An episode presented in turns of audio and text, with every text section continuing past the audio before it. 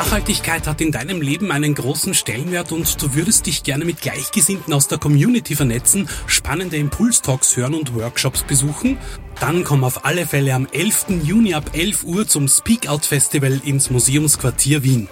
Mehr Infos und Tickets bekommst du auf speakout.at. Speakout 2024, ein Event von Kurier und Future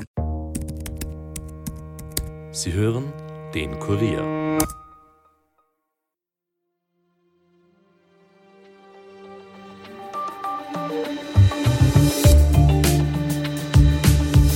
Der russische Oppositionelle und Putin-Kritiker Alexei Nawalny ist tot. Das berichtet die russische Nachrichtenagentur TASS unter Berufung auf russische Behörden. Damit verliert Russland seinen wichtigsten Oppositionellen, Wladimir Putin, seinen wichtigsten Kritiker und Europa einen der letzten Verbündeten in Russland. Dementsprechend geschockt zeigt sich auch die westliche Welt über das Ableben Nawalnys. Was sein Tod für Russland, aber auch Russlands Präsidenten Wladimir Putin bedeutet, erklärt uns heute Kurier-Außenpolitik-Chefin Ingrid Steiner-Gaschi. Mein Name ist Elias Nordmesnik und ihr hört den Daily Podcast des Kurier. Es ist eine nur kurze Meldung, die zum Mittag über die Newsticker der Agentur kommt, aber mit weitreichenden Folgen. Alexei Nawalny ist tot. Sofort verbreitet sich sein Ableben in allen wichtigsten Newsseiten und sozialen Medien. Es ist eine Meldung, die viele schon lang befürchtet haben. Jetzt ist sie eingetroffen. Der 47-jährige Nawalny ist zuletzt in der russischen Strafkolonie Karb eingesperrt gewesen, wo er eine jahrelange Haft verbüßt hat. Laut Gefängnisleitung sei er zusammengebrochen und es sei noch versucht worden, ihn wiederzubeleben, allerdings erfolglos. Eine offizielle Ursache für seinen Tod ist noch nicht bekannt. Laut Telegram-Kanälen soll Nawalny ein Blutgerinnsel erlitten haben, allerdings ist das nicht bestätigt.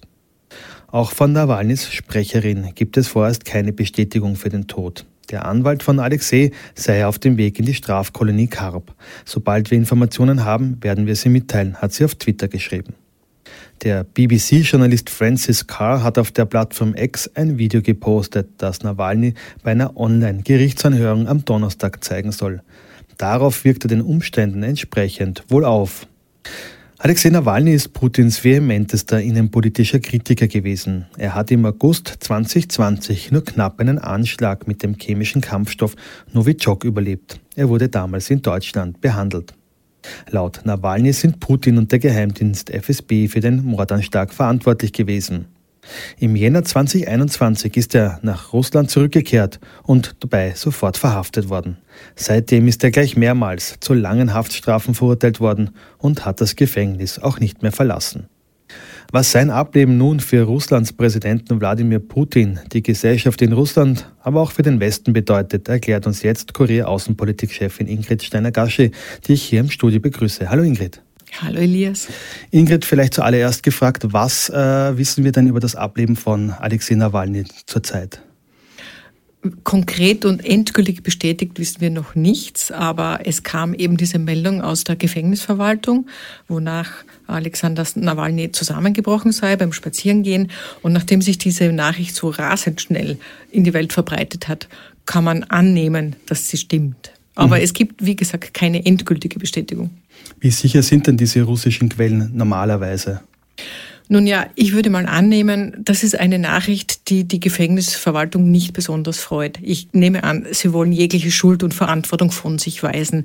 Und deswegen haben sie diese Nachricht nach draußen gegeben und warten nun mal ab, was passiert von Seiten der Kreml-Führung. Mhm. Wo war denn Nawalny zuletzt untergebracht? Weil er war jetzt zuerst bei einem Gefängnis äh, nahe Moskau und ist ja dann verlegt worden, oder? Ja, im Dezember ist er plötzlich drei Wochen verschwunden gewesen. Kein Mensch wusste, wo er ist. Und er ist dann im Jänner aufgetaucht, und zwar in einem Gefängnis im Norden Russlands, im Sibirien. Und dieses Gefängnis gilt als eines der härtesten des Landes. Mhm. Weswegen war er denn in Haft? Kann man das vielleicht noch mal ein bisschen zusammenfassen, weswegen er dann auch nach Sibirien gebracht wurde? Naja, Alexander Nawalny ist ganz sicher der klassische politische Gefangene. Es wurde ihm vorgeworfen Betrug und Extremismus, alles Anschuldigungen, die er kategorisch und stets bestritten hat. Man hätte ihm irgendwas vorwerfen können. Es ging einfach darum, einen politischen Gegner wegzusperren, ihn mundtot zu machen und ihn von der Bühne verschwinden zu lassen. Mhm. Alexei Nawalny ist ja auch Opfer eines Anschlages gewesen im Jahr 2020. Da wurde er mit einem Nervengift vergiftet und musste dann nach Deutschland ausreisen, wo sein Leben gerettet werden konnte. Warum hat man ihn eigentlich jetzt dann weggesperrt und nicht auch nochmal vergiftet in Russland oder ihn auf offener Straße erschossen, wie das auch schon passiert ist? Also war das die Figur Nawalny irgendwie so etwas wie ein Oppositioneller, den man bei Bedarf irgendwie auch immer wieder ein bisschen hervorholen kann von der, von der russischen Führung? Ich denke schon, dass Alexei Nawalny zu wichtig war, um ihn einfach zu erschießen, vor allem nachdem er diesen Mordanschlag überlebt hatte. Und er hat ja beschlossen, freiwillig zurückzukehren nach Russland. Also hat man ihm sozusagen den Prozess gemacht und hat ihn vorgeführt und hat ihm eine Strafe umgehängt sozusagen und konnte ihn dann wegsperren. Damit war er verfügbar und das russische Regime konnte sagen, ja, wir behandeln unsere Gefangenen richtig und sie kriegen ein Verfahren und das würde Russland und Putin weniger schaden, als wenn er sterben würde oder wenn er erschossen würde, wie so viele andere oppositionelle oder, oder unliebsame Gegner, mhm. die da Kreml hat. Warum ist denn Nawalny eigentlich zurückgekehrt? Weil jeder muss ja gewusst haben, auch er, dass wenn er nach Russland zurückkehrt, dass ihm dort der Prozess gemacht wird und dass dieser Prozess ja kein fairer sein kann. Das hat er natürlich gewusst. Also Alexei Nawalny ist in Russland und in der Sowjetunion aufgewachsen und in Russland groß geworden. Er kannte alle Tricks und Bösartigkeiten des Regimes, also er wusste ganz genau, worauf er sich einlässt. Aber er wollte nicht im Exil bleiben. Er wollte nicht von außen kämpfen, sondern er wollte sich zurückbegeben und sich stark und selbstbewusst dagegen stellen. Und wahrscheinlich hat er auch zu sehr vertraut auf seine Berühmtheit oder vielleicht auch, dass das Ausland ihn stützt und ihm zur Seite steht. Mhm. Aber er hat ganz sicher die Entschlossenheit unterschätzt, mit der Putin gegen seine Gegner vorgeht. Was bedeutet denn jetzt der Tod von Nawalny für den Präsidenten Wladimir Putin? Ist ihm sicher nicht angenehm. Lieber wäre ihm gewesen wahrscheinlich, ich meine, ich kann es nur mutmaßen, aber wenn Nawalny jetzt die Jahre und die nächsten Jahre eingesperrt bleibt und dort von mir aus hin und wieder ein Tweet absetzt und sich aufregt, dann kann man immer sagen, na ja, okay, also Russland behandelt seine Gefangenen halbwegs menschenwürdig, aber so, wenn er jetzt stirbt, das schaut nicht gut aus. Das ist nicht gut für die Reputation Russlands und auch nicht gut für die Reputation des Kreml. Mhm. Könnte Nawalny jetzt auch zum Märtyrer werden? Was bedeutet denn sein Tod für die Opposition in Russland? Märtyrer wird er ganz bestimmt. Das ist er jetzt mit dem heutigen Tag. Das war auch schon vorher. Also auch an dem Tag, als er zurückgekehrt ist nach Russland und sich der, der Justiz, der sogenannten Justiz Russlands gestellt hat. Aber für die Opposition bedeutet das es gibt keine Opposition. Opposition in Russland wird mundtot gemacht, wird weggesperrt, wird verhaftet, wird erschossen. Die Gegner stürzen aus Fenstern, haben Verkehrsunfälle. Und wir wissen ja, auch wer das Wort Krieg ausspricht, wird eingesperrt. Nachhaltigkeit hat in deinem Leben einen großen Stellenwert und du würdest dich gerne mit Gleichgesinnten aus der Community vernetzen, spannende Impulstalks hören und Workshops besuchen? Dann komm auf alle Fälle am 11. Juni ab 11 Uhr zum Speak Out Festival ins Museumsquartier Wien. Mehr Infos und Tickets bekommst du auf speakout.at. Speakout 2024, ein Event von Kurier und Futurezone. Du hast es jetzt gerade angesprochen, Nawalnys Tod reiht sich ja in eine ganze Reihe von Kritikern Putins, die dann auf mehr oder weniger mysteriöse Weise ums Leben gekommen sind. Kannst du da mal ein bisschen sagen, wer die wichtigsten sind? Da gibt's einen, oder es gab einen sehr berühmten Oligarchen, das war der Boris Berezowski. Das war eigentlich der politische Erfinder Wladimir Putins. In den 90er Jahren hat er ihn entdeckt. Der Putin war damals KGB-Chef und Berezowski hat ihn protegiert und hat ihn damals dem Präsidenten Jelzin vorgestellt. Also er solle der Nachfolger werden von Jelzin. So geschah es dann auch. Und dann hat Berezowski Putin eindeutig unterschätzt und hat begonnen, ihn zu kritisieren und Putin hat seine eigenen Ideen entwickelt. Das hat dem Berezowski nicht gefallen. Daraufhin hat Putin Berezowski ins Ausland gedrängt. Mhm. Der ging dann nach London und hat aber dort nicht aufgehört, Putin zu kritisieren. Und eines Tages fand man dann Berezowski in seinem Hotelzimmer in London von der Decke hängend und seine Freunde bezweifeln bis heute, dass er jemals Selbstmord begangen hat. Mhm. Oder äh, ja, es gibt, es gibt dann jede Menge andere Oligarchen. Also wir, wir erinnern uns an den früheren Jukos-Chef, den äh, Kodakowski, der wurde ja auch eingesperrt und aus dem Land gedrängt und, und sein Konzern zerschlagen. Und dann gab es andere Oligarchen und Businessmen, die sind aus dem Fenster gefallen oder haben plötzliche Herzinfarkte erlitten.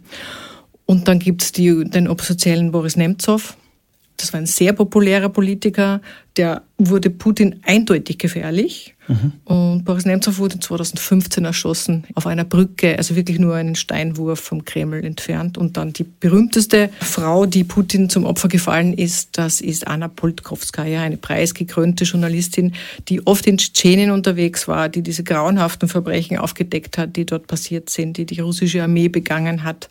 Und auf sie gab es mehrere Mordanschläge die sie all überlebt hat, bis schließlich dann doch zwei Männer sie im Stiegenhaus zu ihrer Wohnung erschossen haben. Mhm. Gab es da dann äh, jemals ein Verfahren dazu? Ja, man hat schon Männer verhaftet, man hat sie auch verurteilt, aber die wirklichen Hintergründe hat man nie ganz aufgeklärt. Mhm. Aber die wirklichen Hintergründe kann man sich wohl denken. Wie lauten denn die Reaktionen jetzt aus der westlichen Welt, was denn, was das Ableben von Alexei Nawalny betrifft?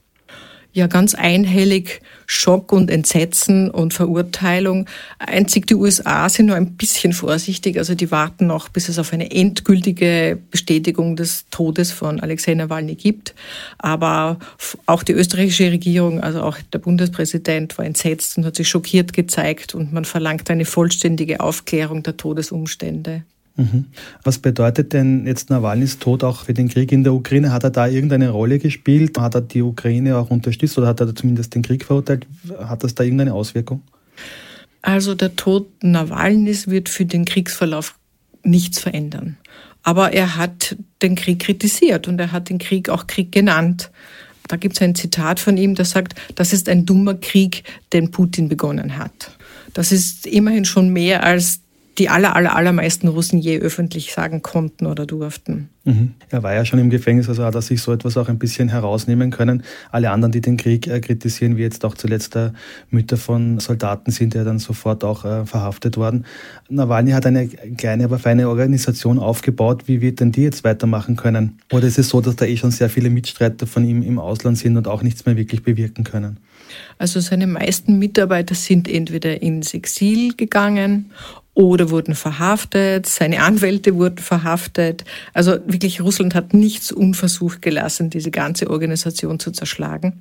Und das ist sehr bedauerlich, weil seine Mitarbeiter haben wirklich großartige Aufklärungsarbeit geleistet. Sie wollten ja immer der Korruption des Putin-Regimes auf die Spur kommen. Und da gibt's diese berühmten Videos, die sind ja millionenfach geklickt worden. Mhm. Wir erinnern uns an diese Wahnsinnsvilla bei Sochi, und wo Nawalny eigentlich nachgewiesen hat, dass es Putin gehört. Ja. Mhm. Damit hat er eigentlich den Diktator öffentlich auch bloßgestellt und hat damit wahrscheinlich auch sozusagen sein eigenes Todesurteil, wenn es auch jetzt auf Raten kam, unterzeichnet. Die Gesellschaft in, in Russland ist in den letzten Jahren immer mehr, hat immer mehr Repressalien äh, erleben müssen. Ist jetzt mit dem Tod von Nawalny Russland endgültig in der Diktatur angelangt oder gibt es da sogar noch Steigerungen? Ich glaube, in der Diktatur oder in einer Autokratie ist man schon sehr lange. Und zwar im Speziellen seit Putin nicht mehr abtritt, ja. Und das ist ja jetzt auch schon einige Jahre und fast ein Jahrzehnt schon. Russland ist eine Autokratie und es werden einfach die Schritte immer noch ein Stückchen mehr angezogen.